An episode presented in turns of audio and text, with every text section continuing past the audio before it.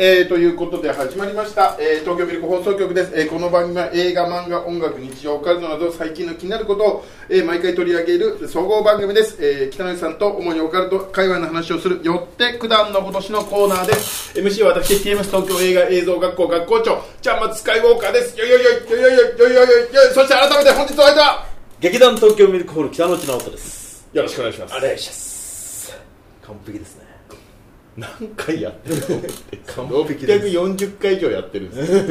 7年間やってるこんなの当たり前じゃないですか、完璧な流れですはい久しぶりにうまくできたよどみなくよどみなくえ今日は、えーちょっとねホラー界ということなんですけど、まああのー怖い話というよりもちょっとホラー映画っぽいのを見てきたんでそれのお話をしようかなと思ってますじゃじゃんこちらイノセンスこれね見たいんですよ、イノセンツですああの YouTube で見てる方はね後ろ画面があるんでそれ今垂れ幕で隠してるのちょっと著作権の関係上今こういうふうにしてますあそうなんですかはいあの丸々映すとなんかいきなりバンされるんですよああなるほどね時があったんで、うん半分隠してます、はいはいえーそうっていう情報でこれイノセンツを見てきましたけどえなんでこれ見たいんですかいやあのー、イノセンツってあのー、僕あのー、何でしたっけえっ、と押井守さんの、ま、アニメがあったじゃないですか、イノセンツうんうんあれも好きで、うんで名前的にもああいいなと思っててであー見に行けたらいいなと思ってたんですけど見たんですねこれを押井守る何にも関係ないから関係なさそうですもんねあのね関係あるのはこっちです大友克洋のドームドーム知らない知ってますよもちろんアキラじゃないくてどアうキラじゃなくてドームねこれのをモチーフにしてるというえ要は超能力バトルものですよえもうむ誰もが胸熱く なる誰もが心躍るやつじゃないですか、はい団地団地団地の超能力バトルものですあ団地が舞台なんですか、はいえー、っとねその書いてある大友克洋ドームからインスピレーションを得た驚愕の映像に世界が新刊絶賛ミッドセマーラムに続く北欧発のサイキックスリラーということへでー北欧はやばいとおおっていうことで、えーストーリー緑豊かな郊外の団地に引っ越してきた9歳の少女イーダ、えー自閉症で口の利けない姉のアナが同じ団地に暮らすベン・アイシャと親しくなるベンは手で触れることなく小さな物体を動かせる念動力アイシャは互いに離れていてもアナと感情思考を共有できる不思議な能力を秘めていました夏休み中の4人は大人の目が届かないところで魔法のようなサイキックパワーの強度を高めていくしかし遊びだった時間は次第にエスカレートし取り返しのつかない狂気となり衝撃の夏休みに姿を変えていくというこの団地団地ってあるんですね海外団地団地団地どうでしたよかったねよかった面白かったねちょっとねあの僕たちはどう生きるかあってその後冷蔵庫まで進められてゲイムービー2本見せられて、もうね映画インポになってたんですよああなるほどねもう映画いいんじゃねえかと思って、うんもうお腹いっぱいなんではいでかなりテンション下がりまで見に行ったんですけど映画いいですねやっぱり映画はいいと思わせてくれたええそれだけでもう価値があるんじゃないかこの映画は怖いんですかホラーなんですよねほドームはどっちかっていうと、まあ、エンタメなんですよううんエンタメなんですけどホラーですねで子供の無邪気さみたいなのがテーマになってますねはあはあはあはあは主人公の女の子がよいしょよいしょあこの子ね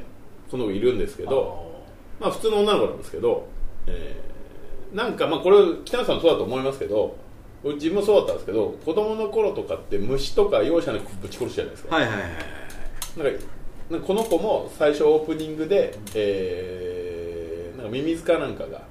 いたから容赦なく踏んでるんですよ自分からね、まあ、気持ちはわかるなうん子供の残酷さねそうそうそう、うっんていうの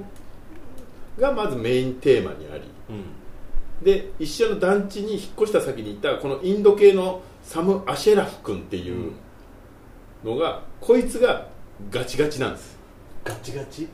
ガチであのもうどれがいいのか悪いのかが分かんないんですよね、まあ、子供だからっていうのはあれだけど、はいはいはいえっ、とね猫がいたから最初はちょっとじゃれてるんですけど団地の上から落としてみようになるんですよおお団地のあのらせが階段の上から、うちうち階段のね、上から落といやこれは1回ぐらいだったらうん猫も大丈夫、いやこれ56回あるから無理じゃねみたいな雰囲気で平気で落としちゃうんですよこいつちょっと最高そうそうそうですだねよ、うんでうわーっと思ってで下まで行ったら「おいねえじゃん」って言って、で探したらなんかひょこひょこしながらいるんですよパタって倒れちゃっていやこれもうダメじゃないみたいな感じになってどうする頭潰しちゃうみたいな「おいおいおいおいおいおいおい」ってだからさっきまで主人公の女の子はミミズは潰してたんだけど、いや猫はさすがにみたいなはいはいはいはい感じでちょっとこっちもそう見てる方も、んでもこいつに悪意はないから、うんあまあでも、うん、そうだよなと思いながらだけでこいつが最初からちょっとだけ物を動かせるんですようん超能力はいっていうのがそこから始まるんですでこの主人公の女の子の、えーお姉ちゃんが、えーアナ役なんですけど、うんこの子が自閉症であーあーって感じだあああーってで全然おもろないんですよおおもろないおもろない面白くないんですよ全然リアクションないし、で,、えーでまあ、これもねあるあるなんだろうなと思うんですけど結局ちょいちょい迷惑かけられてるから、はいはいはい妹の方がなんかちょっとねつねったりするしてるんですよ親に見えないところではいはいはいはいはいはい靴にちょっとガラスのかけら入れたりとかあしてあはいはいはいでもそんな悪意はないんですよまあねうん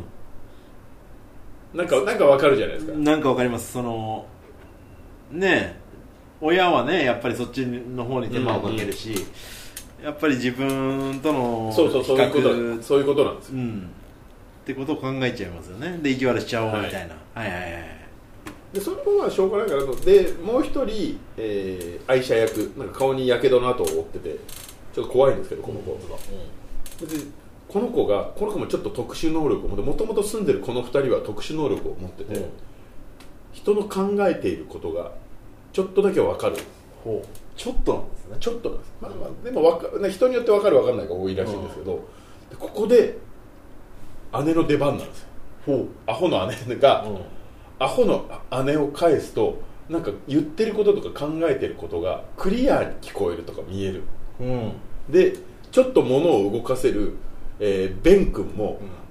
姉の姉と一緒に手つないでやるとバンバンこう石とかボーンとか行かせられるんですなるほどいや媒介なんですよ人の力をあの強化するというかそう、純粋イノセンツっていう意味合いも含めてなんでしょうね、イノセンツってだからお姉ちゃんをいと一緒にやるとパワーアップできるうんうんうんでもそれは大人は誰も知らないんですうんうんでなななんとなく主人公の女の子は言う親父には言うんです親父とか他にも「えすごいねそれは超能力なのかなえー」みたいななんかまあ聞いてないんですよまあまあまあ、うんでもおまた電話また電話ですねまた電話か週明けに電話するっていうふうに、こういう電話がかかってこないようにするために今電話をしたのにこの収録の前になるほどねなんでこいつは電話を返してくるん だそういうとこがある、そういうとこがあるはい、そうするとまたこっちのターンになるじゃないですか確かにねなんとかめんどくさいなエンドレスですねエンドレスですよという今いいところだったけどどこまで話しましたっけあえそうそうそう、うんそそれでえー、どこあこのねインド人役のベン君が、ーはい、なんかねだんだんちょっとずつコツをつかんできたのかパワーアップしていくんですよリアルにうん、おうで自分の、えー意思で最初小石小石をちょっと下から落としたらピッて動かすぐらいだったのが、石をゴーンと動かせるようになってくるんですうんうんうん姉を返さなくてもはいほうほうほうほうそう面白い子だっちゃうわけですそうでしょうねなってくると遊び出しちゃうんですよね自分の力でうんはいはいはいだから何度も言うよりここに悪意はないんですようんあ子供ならではの何かはいはいはいやっ子て供特有のはい好奇心だったりとか、うん、ちょっとね、まあ、新しい力が新しいことができるようになってそれを試したがる自転車乗れるようになったらいっぱい自転車乗ってたじゃない、うんそれと同じ感覚なんだ多分彼の中では、主人公の子は何か特殊の力あるんですか主人公の女の子ないんですよゼロゼロジェロゼロ面白そうっすねねやっぱゼロなんですよななんでゼロなのかっていうと、引っ越してきたからなんですよね多分もともと住んでる子たちがなんか多分ここの場所によって開花するんじゃないかなっていう感じがしりねますよああなるほどねでお姉ちゃんだけ最初からあのーなんだ信号閉ざしちゃってるから、うん最初からいろいろ使えたんですよああなるほっていう中で、えーこの男の子は暴走してって、うんえーどうなるかというところですけど、えー非常にこう見応えがあってよかったですどねイノセンスまだやってるんですよね、まだやってますこういう薄くヒットしてますで特にラストがもう完全にドームと全く同じような感じの超能力バトルが、いや実際のドームみたいななんかあんなもう団地を壊してグワーみたいな感じのそこまでの金はないので、うん、静かに繰り広げるんですよ静かに子供たち同士の超能力合戦ががでも合戦つったって人の気持ちが分かるぐらいなんですよねでそうそうでこういうでそうそう一番の見どころそはの、、俺一番笑ったのは、うんこいつがちょっと暴走気味だから、うちょんっとマジちょっと一回がっがっつりやんないとあかんわと、ういんうことでこの上の3人で、うんまあ、ちょっとこれ呼び出して一回がっつり行くわと、うんやらないとこっちやられちゃうわと、うんということでちょっと一回話つけようってことで、夕方6時過ぎぐらいにちょっと外出て中継しようみたいな感じになったんですけど、主人公の女の子と、えーお姉ちゃんが外に出てこうと思ったら、お母さんに止められるんですなんでかも知ってますもう夕方じゃないですかもう少しでご飯だからもう遅いから明日にしなさいって言われるんですそりゃそうですよそりゃそうでしょそれはそうなんです、うんそうするとこのいこの子だけとこのマンマンツーマンバトルになるんですやべえやつそうでもこのマンツーマンバトルだったら大変なことになるっていうのは分かってるから助けに行きたいんだけど、お母さんがダメっていうからいけないっていうあー子供ですすねごいなとうんこんないけない理由なかったぞと思ってなかなかないですねやべえことになるのは分かってるけど親がダメって言うからダメなかなかないけどよくわか るこの人の感情がわかる子と石をゴーンと動かせる人でしょ、はい勝負にならないじゃん、そうなんですようん、で途中から、えーなんかね人を乗っ取れるようになるんですよこいつ何でもありじゃないですかそう、なん、何でもありなんですよだだからちょっと一回訓録がしとくかってな感じになったのに超絶ピンチに追い込まれるんですよ、この子超かわいそうですね、はあしかも最優秀主演女優賞にノミネーい、トそうで4人ともね4人が4人ともねまあうまいですね芝居がへもうミルクホールの役者なんか可愛く見えますねえバカそんなバカな 本当ねあのーそうそう一回ね助けに来てくれるんですようでお姉ちゃんを返すとあ違う違うそうでなんかこの子がなんか言ったりすることをお姉ちゃん返すとお姉ちゃんもなんか喋れるんですよんほうほうほうパパママとか、うんこの子は言ってるんだけどこの子が言っこの子が思ってることをこの子がそのまま口に出すから、はいはいはい実際のお母さんとかがあれ良くなってきたんじゃないみたいな感じになるんですよなるほどね症状は実際そうじゃないんだけど、かい媒介として使われてるだけだから、うん北野さんもなんかあれですよねなんかあの霧の中で生活してたんですよね霧の中であのー物心ついたのが最近ですからちょっとそれちょっと具体的にどういうことなのかちょっとよくわかんないんですよねもうちょっと教えてもらっていいですだかからあのー、なん何例えばその授業次の授業が始まってえー、と次の授業が数学だとしたらみんな数学の教科書とあー自分のノートよ、はい用意するじ ゃないですか、はそういうことは一切できないんですいなんでなんでなんでなんですかねなでもそう霧の中にいる霧の中にいるからその出してほしいうん誰か出さなきゃいけないってことは分かって出るさそれも分かってない出さなきゃいけないってことがまず分かってない分かってないですよね、じゃなくてえっ、と授業中ずっと外見てるようなああ完全に特殊学級じゃないですかそうでしょ、ええだから一時期その特殊学級に入れようとしたやばいされて入れよ入れるっていう話になって親が必死で止めるっていう えそれで今だってさそうそういうことはないじゃないですかナイスナイスナイスそれはさすがにないけど何が違うえこういうなんか媒介としてくれる愛車役の子みたいなのがいたんですかそれともま今もいて頭の中で支えてくれるんですか愛車役の人が当時はいましたえあのー僕がずっと外見ててで僕の机の中手突っ込んで用意してくれる子がめちゃくちゃ優しいじむちゃくちゃ優しかったあの今考えるとむちゃくちゃ優しいけゃんどそんなの特殊学級送りにしちまえばいいのに そうみんな思ってる中、う女の子が助けてくれたりする男の子だしねそうだよ体大きくてね、えその子あのーちょっとやっぱり頭も良かったんですよねなんなんでそれが今良くなったって言われるでしょ多分一番あったのは転校させられたことですよねそれやばすぎてちゃちゃやばすぎてじゃな くて やばすぎてあの親の都合で転転校したんこでうしすてうんで転校してで自分の力で生きていかなきゃいけないっていうあ助けてくれる人がいないんだいいなくなったそれ向こう分かんないからね向こうの子たちはそうそまさかこいつやばいやつだって そうそうそうそうそうだ分かんないからそっから自我がちょっと徐々にそれでしょいつぐらいの話なんですか転校したのはね小学校2年生の3学期とかなんですよギリギリじゃない、小学校3年とか10歳超えたらもうアウトだったよ北野さんそうでしょと思ってギリギリのラインを生きてきてで今ごめんなさい子供運動の話だけどずっと北野さんって霧の中にいたから全然わ共感で きてないわかりますよ霧の中からちょっとずつ出てきたからあ霧の中にいる時はずっと霧の中なんでしょそうですよ霧の中の時はもう何にも見えてないんでしょ何にも何にも見えてない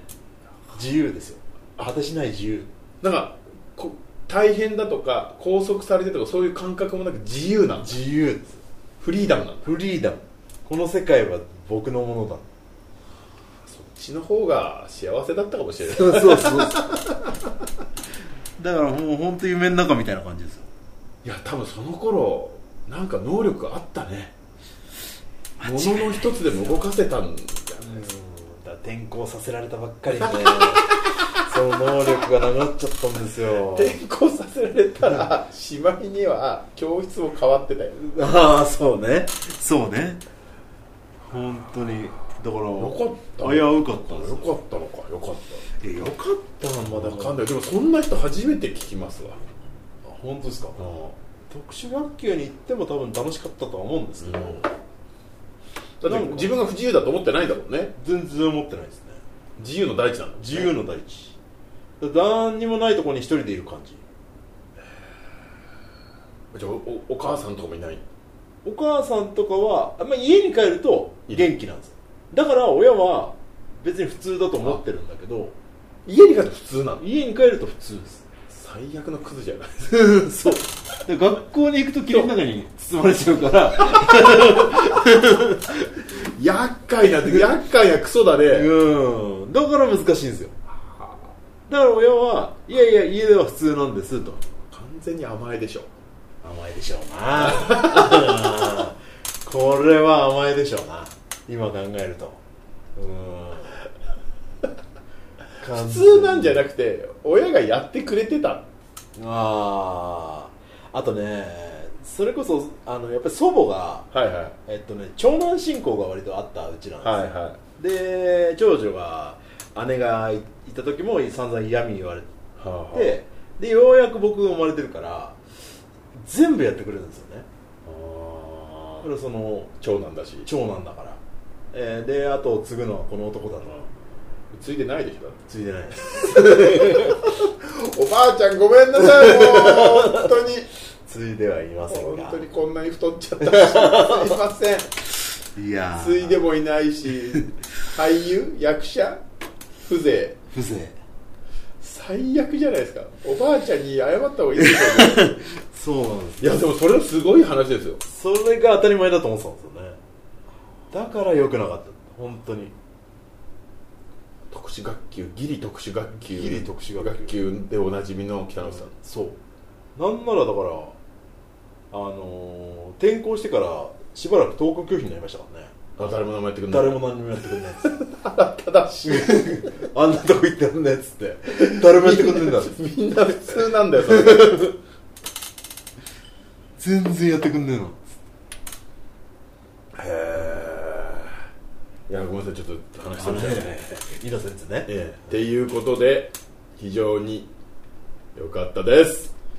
いやーでもそんなに面白いやつ見に行きたいですね、うんこれまだねやってますね人気あるからおホラーなんですねホラーだと思ってくださいうんでこのなんかチラシのなんかこういうこういう絵面があるんですけど、はいはいこのブランコは逆になって、これ主人公のものはい逆になって団地が上にあってみたいな、おうえっと、この絵は全く何も関係ないですえこれねチラシのそれっぽい絵なんだけど本編とは何も関係ないんですよね、お大人には秘密までは合ってるんですけど、うんこれのねデザインがクソなんですよ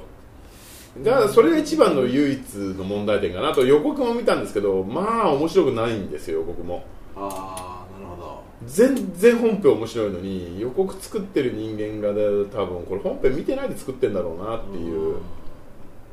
プレス、はいはいそうプレスシートとだけ読んで適当につまんで作ってんだろうなっていうのがわかる、まあそんな良さもないからねっていう、その低予算なんですかうん、低作るのも低予算です多分宣伝の良さもそんなないですよでも良作です見てきますよありがとうございますぜひお願いしまイすノセンスだからそのお姉ちゃんのこのあれですかね穴役の気持ちをちょっと北野さんもちょっとこう組んでいただけないか、えで一回なんかねこうちょっと喧嘩気味になって、むあのーお姉ちゃんのこの穴役の子が向こうから歩いてくるんですよ、でそれにビビってこの弁役のこいつが逃げてくっていうシーンがあるんですけど、向こうから歩いてくるっていうだけでこっちが見ててねい怒ってるっていうのが分かるんですよ歩き方だけでだからうまいんですよ芝居うんうんだアホの芝居もできるけど、うん怒ってる演技もできるむ向こうからですよロングの絵ロングの絵でうわむっちゃ怒ってんじゃんと思ってできるできるやってことない そんなとそんな引きで取ってもらったことないけどきっとできるすごいなって歩き方でこんなに感情を出せるんだと思ってしかも元の設定が自閉症でふらふら歩いてるだけっていうのに、それはななんでそのなんていうんですか自我があるというか怒ってるんですかそのそこの時には誰かに操られてるわけでもなんでもないんですよねああでもそそれは一応お話上、ん怒ってて当たり前のことなんだだから要はいたずらをして怒ってるっていうああなるほどねそうそうそうでもこのお姉ちゃん自身には能力何にもないんですよねななはい、だ強化するだって霧の中だからねあ そうだね、うん、そうかそうかそうか霧の中だから、うん自由の大地だからでも逃げてくるんですねそう一緒にあでもちょっとだからパワーアップできるからやばいと思ってるんですああなるほどねそれが良かったね最後の超能力バトルのシーンももうみんな公園とかで遊んでる中気づ分かってるのは主人公とこいつだけがもう下向いてクーってやるんですでに周りで遊んでるわけでキャッキャッキャッキャッ、うんそのうちの何人かだけ気づくっていうだけど大人は誰一人傷がつかないええああよくできてるなと思ってあまあドームにもあったけど、うんそういう演出改めてやっぱドームもね見直し、ま、読み直しましたけどこいつ絵うめえ大友先生な、うん、俺絵描けないからさ、うん何も偉偉そうなこと言えないんだけどマジでうまいね、あー大友克洋先生、うん、カルチャー手塚治虫が嫉妬しただけはあります ねそうですね、うんあのーあれ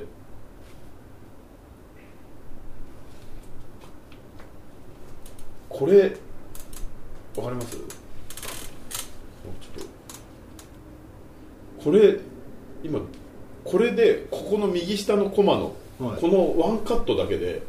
このおじいちゃんが浮いてるっていうのは分かるんですよほうほうほなうんでって自分でも思う読んでてなんでこれこの人浮いてるって分かるだから止まってる絵ですよほう動画だったら全然余裕映像だったら全然余裕は表現できますけど止まってる絵でなんでこれ浮いてるって分かるんだろうと思って、はあ、えここの影でしょと思うんですけど、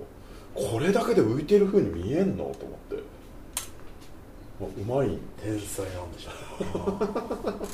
あとね壁これはねなかった、ズンうん、壁ずんシーンはなかっ壁ズンなした、うん、これはねやってもらいたかったんだけどこれやるとねこれだけで1000万円かかっちゃうからあで変に CG とかでこれをやっちゃうとなんかまたちょっと地味なんだけど超能力バトルがあるって感じだから、あはいはいはいみんな気づいちゃうしね そうこれやっちゃうと取り返しがつかなくなっちゃうから、音大人が基本絡まないっていうのがいいところなんですうんはいはい最後の最後までそうかちょっと見ていきますはいということで、えーよろしくお願いします、えー東京ミルク放送局では一言感想だとツイッターやっていますので、えーシャープミルク放送局のハッシュタグお願いいたします、えーそしてチャンネル登録いいねよろしくお願いします、はいイノセンツねまだやってますんでぜひ見てください、よろしくお願いします元気やる気ミルク元気やる気ミルクちょっと帰り見てこようかな元気やる気ミルク